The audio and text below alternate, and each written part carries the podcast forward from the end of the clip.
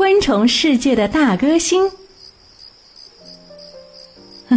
孩子们，这夏天呀可真热闹，像青蛙呀、知了呀这些大自然的大歌星都在为我们开演唱会呢。嗯，知了可是被誉为昆虫世界的大歌星。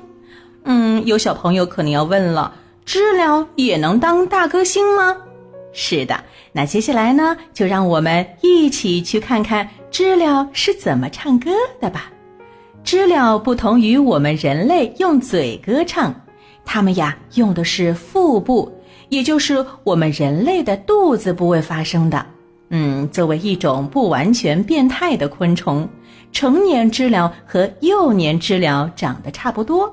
不完全变态指的是这种动物小时候和长大以后，无论是从外表还是内部结构、生活习性，还有生理机能都很相似。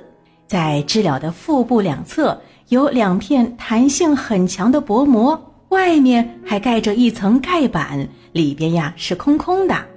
当知了唱歌的时候，肌肉颤动起来，扯动了薄膜，震动空气。就发出了很响的知了声，可以说呀，知了就是一个自带音响的昆虫，嗯，所以呢，它也被称为昆虫世界的音乐家，嗯，那么为什么知了要那么卖力的歌唱呢？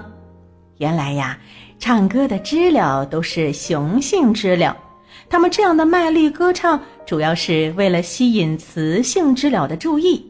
因为知了的一生大多数时间都在地底下，真正放声歌唱的时间只有短短不到一个夏天，因此呢，为了让后代延续，知了必须在这短短的夏天里完成交配，然后产出小知了，让生命得以延续。所以呢，知了也是一位用生命歌唱的歌手。虽然呀，在我们人类听起来很难听，但是对于知了来说，那是再美妙不过的音乐了。